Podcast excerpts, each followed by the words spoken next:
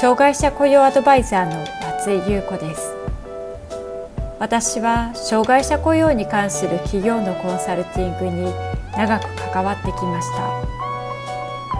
ポッドキャスト障害者雇用アドバイザー松井優子の障害者雇用相談室では障害者雇用に関する質問に対してその問題解決や新たな視点をお伝えしていく番組です。企業での障害者雇用が進んで働きたいと願っている障害者の方が一人でも多く働けるようになればと願っていますそれでは本編のスタートです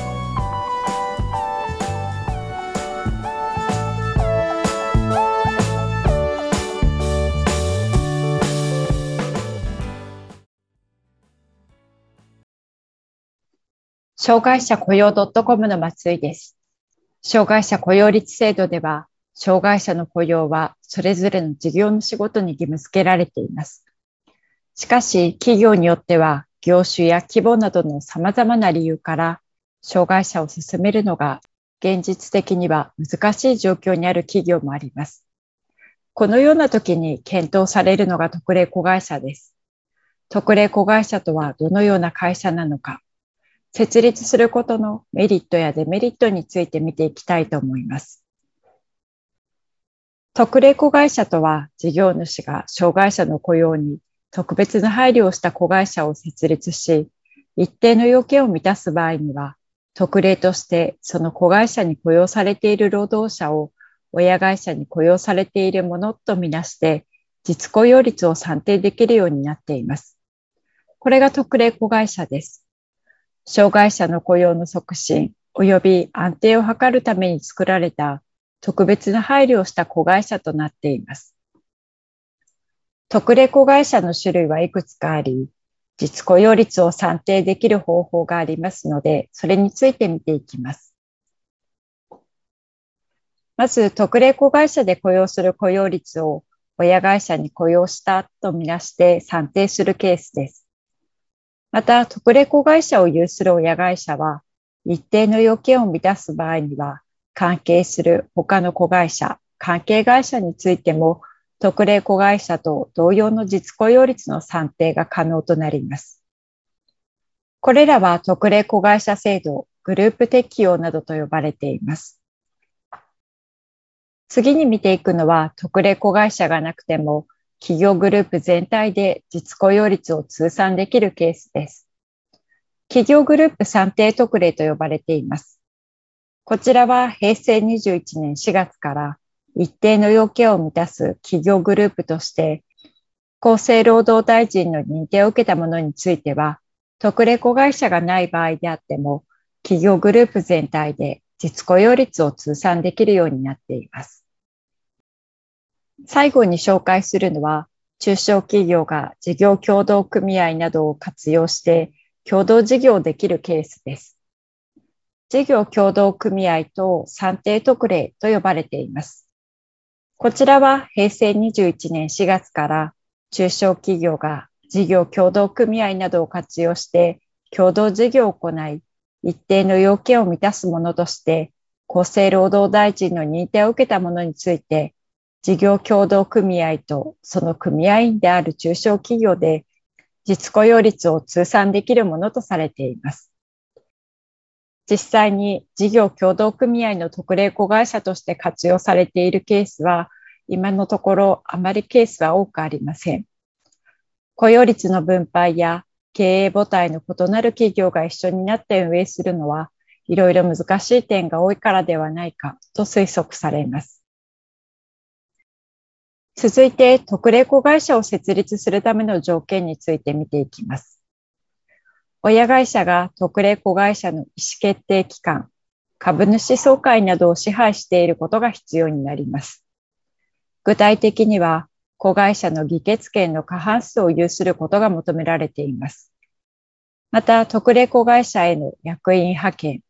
従業員の出向など、人的交流が密であることも求められています。雇用される障害者が5人以上で、全従業員に占める割合が20%以上であることが設立の要件となっています。そのため、比較的規模の大きい企業が特例子会社を設立していることが多く見られます。障害者の雇用の促進及び安定が確実に達成されることを目的にしていますので、障害者の雇用管理が適正に行われるように、障害者のための施設、整備の改善、専任の指導員の配置など、障害者の雇用に配慮がされていることが必要になります。特例子会社によるメリットはどのようなものがあるのでしょうか？まず、障害者雇用率の達成や CSR の遵守というところで役立ちます。障害者雇用率の達成のために特例子会社を設立する一つの方法として考える企業にとって、障害者雇用率の達成を見込める、または達成できることは最大の関心事になると思います。また、障害者雇用に伴い、障害者雇用が未達成の場合に、納めていた障害者雇用納付金の減額や、雇用人数がプラスになれば、調整金などの支給もあります。障害者雇用は、企業の社会的責任の一つとして考えられています。特例子会社設立により、障害者雇用という社会的責任を履行できるとともに、社会貢献している企業であることを示すことができます。その他のメリットとしては、親会社と異なる労働条件の設定が可能となり、弾力的な雇用管理が可能になるという点が挙げられます。親会社で求める仕事内容や能力とは異なる形で活躍できる業務を切り出すことが多いため、特例子会社では親会社の給料体系や勤務時間など、同じ条件では様々な面で難しさが出てくることがあります。親会社の労働条件に縛られることなく、柔軟な労働条件を設定することができます。また、障害者の受け入れにあたってリソースを集中化できるというメリットもあります。多くの特例子会社では、一定数の障害者を雇用できるように職場環境を作るので設備投資をしやすくなります。例えば多目的トイレを設置するのに一人のために設備投資をするのは難しいかもしれませんが、複数人いれば設備投資を考えやすくなるでしょう。また、障害者雇用している会社であることが外部からもわかりますので、専門スタッフや指導員が加わると、より障害者の能力が引き出しやすくなることもあります。続いて、障害の特性に配慮した仕事の確保、職場環境の整備がしやすくなるというメリットもあります。障害者が行う業務を切り出して行うことが多いため、仕事の確保がしやすくなるという点があります。例えば、知的障害者の多い職場では、清掃や軽作業、品出しなどをチームで業務としているところが多く、ある程度の業務量をこなすことができ、職場環境を整えることができます。また、1拠点、または複数拠点にある程度の障害者を配置することが多いので、雇用管理がしやすくなります。このように、障害特性に配慮して雇用するので、一般的には障害者の定着率が高まることが多く見られています。また、定着率が向上すると、仕事の習熟度が上がるため、生産性の向上も期待しやすくなります。そして良い環境ができると、結果的に人材募集の費用や労力が軽減できることにつながります。最後に挙げたいメリットは、社内の活性化やコミュニケーションの向上に役立つという点です。障害者雇用を企業内でどのような方針で進めていくのか、経営層を含めて検討していく良い機会になります。そのプロセスにおいて、特例子会社設立という選択肢が選ばれるかもしれません。特例子会社設立するかしないかにかかわらず、企業で障害者雇用をどのように進めていくのか、またどのような業務を行うのかという点を検討するときには、障害者雇用に関わる部門だけで考えていくことは難しくなります。経営企画、人事、総務、プロフィット部門など、様々な部門の意見を聞きながら、障害者雇用を進めていくことは、会社全体で障害者雇用を進めていくことを示す良い機会にもなりますし、業務改善やコミュニケーションの向上に役立つこともあります。ある企業では、障害者雇用するための業務が自分の所属する部門から切り出すことが難しかったため、他の部門へヒアリングやアンケートを行うことにより、普段あまり接点のなかった担当者と話す機会ができたそうです。同じ企業に所属しているとはいえ、なかなか他の業務まで知る機会は少ないことが多いですが、このような機会を通して社内の活性化が図られることもあります。また、このような取り組みを行うことによって、企業内における障害者雇用の関心が高まります。実際に雇用した後、適切な環境整備を図ることによって、障害者が十分に能力を発揮できることが職場全体に理解されることにもつながります。企業全体として業務改善を大事にする姿勢を示すことによって、部門の業務の見直しを図ったり、創意工夫することによって、企業全体の生産向上につながることもあります。また、障害者が一生懸命仕事に取り組んでいる様子を目にすることで、会社全体に働くことに対する意識に変化を感じられた企業の方も多くいらっしゃいます。ある企業の人事部長の方からは、自分の仕事だけではなく、それぞれの役割を果たしている社員がいることを認識することによって、互いを尊重する雰囲気が生まれたと言っておられました。特例子会社設立によるデメリットはどのようなものがあるのでしょうか？特例子会社としての役割である障害者の雇用、育成、定着は大事ですが、それとともに特例子会社といっても株式会社として営利企業としての経営が求められており、そのバランスをどのように取るのかという点は、特例子会社の課題となることが多くあります。設立時には、売上や障害者確保などについて、親会社と細かな点まで検討すると思いますが、数年経つと設立時と同じ環境ということはあり得ません。特例子会社という組織を作ることにより、経営環境の変化に柔軟に対応していくことの難しさがあることは事実です。また、特例子会社の社名を見てもわかるように、親会社やグループ会社をサポートする業務を行っているところが多く、付随的な業務が多くなっています。様々な障害の社員がいるため、勤務評価やキャリアアップをどのように整備していくのかという点についても難しい点があります。仕事をバリバリやりたいと感じている障害者の人にとっては、物足りなさや不平や不満が出やすい環境になることもあります。特例子会社を設立するまでの流れについて見ていきましょう。社内で障害者雇用を促進するための検討を行い、特例子会社設立が決まったら、ハローワークや障害者職業センター、県にある雇用開発協会など、関係機関へ相談すると良いでしょう。特例子会社の設立要件、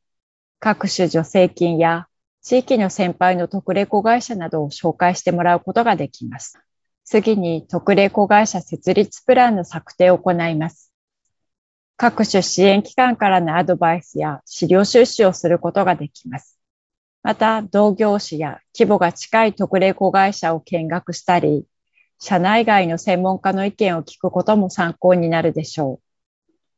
う。一般的な見学では、同業他社の企業の見学は難しいと思いますが、障害者雇用に関しては、多くの企業が先輩企業の事例を参考に特例子会社を設立することが多いため、同業他社でも比較的オープンに対応してもらうことができます。設立時のこの時期には、担当者として比較的に自由に動ける時期になります。障害者の採用や実習などが入ってくると忙しくなりますし、自由に動きにくくなりますので、できるだけ設立プランの策定をしている時期に多くの特例子会社を見学させてもらうと良いでしょう。具体的なイメージがつかみやすくなりますし、自社の障害者雇用や特例子会社についての計画を作成する上でもとても参考になります。特例子会社の設立のプランが作成できたら、役員会への提案を準備します。事業計画書や初期資金計画、業務内容や就業条件、待遇などを提起し、役員会の承認を得ます。スタートメンバーとしての出向者や役員を決定し、ハローワークへ設立内定を連絡します。社内では設立準備室を設置します。社内の周知とともに会社設立登記の準備をします。定款の作成を行い、交渉人役場での定款の承認を受けます。定款には事業内容を示しますが、はじめからあまり業務を絞らずに、事業内容の案があるものは多めに記載しておくと良いでしょう。会社登記が終わったらハローワークへ連絡します。ここから採用に向けての準備が始まります。就業規則などの作成や事業所設置届を提出し、労働基準監督署やハローワークに提出します。また、障害者募集の求人票を作成し、ハローワークへ求人の申し込みを行います。同時に地域にある就労移行支援事業所や特別支援学校、障害者職業センター、障害者の職業訓練施設機関や就業生活支援センターなど、地域で働きたい障害者がいるところへ案内をし、求人していることを伝えます。合わせて企業実習も行うと良いでしょう。企業見学、企業実習を経て、面接、内定へと進みます。特例子会社では障害者5名以上の採用が決められていますので、5人以上の採用内定が必要です。無事に採用できたら、特例子会社認定申請を行います。特例子会社の承認には、約1ヶ月程度を見ておくと良いでしょう。特例子会社を設立上で大切なことがいくつかあります。まず株式会社としての経営を行うという点です。親会社の障害者雇用の義務のために設立された特例子会社であっても、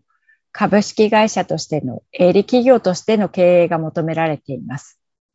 親会社と売上、業務などの調整を図りながら、バランスの取れた経営を行っていく必要があります。社員の大半が障害者であっても、障害者がどのように活躍できるのかを考える必要が求められています。また、親会社やグループ会社から特例子会社の存在意義を認めてもらうということも大切なポイントです。特例子会社の設立に関しては、親会社やグループ企業の役員会で特例子会社制度を活用した障害者雇用を進めることが機関決定されています。しかし、特例子会社設立から年数を経ると、経営状況や業務の拡大などでなかなかうまくいかないことも多くあります。特に親会社、グループ会社の経営環境が厳しくなると、経費をかけてまで障害者雇用を進める意義があるのかという点が話題に上がることも少なくありません。企業として障害者雇用率の達成、CSR の遵守に関する役割を担っていることや、社内の活性化、コミュニケーションの向上に貢献していることなどを機会があることに伝えていくことが必要になります。また、特例子会社として障害者雇用管理のノウハウを蓄積していくということも大切な点です。特例子会社にとっては、障害者雇用が大きなミッションです。障害者社員の能力や特性を把握し、適材適所に配置し、活躍の場を創出していくことにより、ノウハウを蓄積することができます。これらの障害特性に応じた雇用管理や合理的配慮などの法制度の知識などは、親会社やグループ企業の障害者雇用をサポートできる面も出てくると思います。障害者雇用に関連する機関や地域の教育、福祉などの連携に関わる情報、及び活用法などのノウハウも、親会社やグループ会社にとっては有益な情報となります。特例子会社を設立した後によく出てくる課題について見ていきたいと思います。一つ目は経営環境の変化という点です。多くの特例子会社は親会社との経営上の依存関係が強く影響します。親会社の経営環境の変化に対応できる長期的に安定した業務の獲得が欠かせません。また、今ある業務だからといって、3年後、5年後、10年後も業務の保障があるわけではありません。経営環境が変化していっても、雇用している障害者の業務を確保することや、新たな職域の開拓などが必要になってきます。また、企業は常に変化していくのと同様に、人事に関しても変化が起こります。特例子会社設立時の状況を理解している人が、設立から年数を経つごとに、親会社や特例子会社にいなくなることもあります。両者の関係が希薄にならないような取り組みや、社員同士の情報交流できる場を作っておくと良いでしょう。また、課題としてよく挙げられるのは、親会社、グループ会社の障害者雇用の意識の低下という点です。特例子会社設立により、親会社の雇用率がある程度達成できると、障害者雇用は特例子会社が行うものという意識が強くなることがあります。親会社と特例子会社の中で障害者雇用をどのように進めていくのかを設立から年数が経っても確認していくことが大切です。また、特例子会社が設立したから親会社では障害者雇用に関して理解をしていると考えるのではなく、常に特例子会社の方から情報発信していくことも必要です。全体朝礼や社内法、社内のイントラネットなどを活用し、障害者雇用に関心を持ってもらうような仕掛けづくりが大切になります。ある企業では、親会社の新入社研修で、特例子会社の見学や実習の場を設けて、障害者雇用の理解促進を図っています。課題の最後に挙げたい点は、特例子会社のスタッフの育成です。障害者雇用に携わる人材は、スタッフ間で様々なバックグラウンドの違いがあり、障害者社員への考え方や対応の違いが見られることがあります。今まで福祉関係で障害に関わってきた人もいれば、特例子会社に入社して初めて障害者と関わりができたという人もいます。ある企業のヒアリングをしたときに、障害者関連の業務経験がある福祉機関からのスタッフについて、企業人と視点が異なっている点が課題として挙げられました。福祉では障害者一人一人に視点を当てることが多いのですが、企業の中では組織やチームとしての成果や効率化を目指すことが多く見られます。何人かのチームの中で一人の知的障害者社員がある業務ができないときに会社のやり方を知的障害者社員ができるような形式に変えてほしいと求めてくるスタッフの方がいたそうです。もちろん状況によっては、このような対応が必要な時もあるかもしれませんが、すべてに対してこのような対応をしていると、業務が回らなくなる可能性が考えられます。苦手分野があれば、より能力を発揮できそうな適切な業務を行うように配置転換をしたり、組織全体の中で役割を見直して、どのような活躍の場があるのかを考えていくことが求められるかもしれません。バックグラウンドの違うスタッフ間で社員同士が同じ職場で働く際に考え方の違いや方向性の不一致などの難しさがあることもよく聞くことです。様々な状況に直面したときにどのように互いを尊重し、より良い解決を見つけていくか、組織として統一した対応する方法などが課題になることもあります。まとめです。特例子会社を設立することのメリット、デメリットについて見てきました。障害者雇用率が未達成の場合、特例子会社を設立することが進められるケースをよく見かけますが、特例子会社の設立は十分に検討することが必要です。もちろん、特例子会社を設立するメリットとしては、障害者雇用率の達成、CSR の遵守ができること、リソースの集中や環境の整備がしやすいこと、障害特性に配慮した業務が切り出しやすいこと、社内の活性化やコミュニケーションの向上などがあります。しかし、特例子会社を設立するということは、一つの会社を作ることです。一時的に障害者雇用率を達成するものではありません。また、経営環境の変化が激しい中において、持続的に経営していくことが求められます。社員は配慮が必要なことも多く、制限がかかることも多いのも事実です。このような環境の中で、どのように売上や業務を確保、拡大していくのか、親会社やグループ会社へ障害者雇用の監視を持ち続けてもらうか、また社内のスタッフの育成と活躍の場をどのように作っていくのかなど、取り組み続けるべき課題も多くあることを認識しておくことが大切でしょう。特例子会社についてもっと詳しく知りたいという方は、特例子会社の設立を考えたら必ず読む本を参考にしてください。こちらは Amazon で購入できますし、 Unlimited に入っている方は読み放題で読むことができます。本の中では特例子会社とはどのようなものか、設立するまでの手続き、設立することのメリットやデメリット、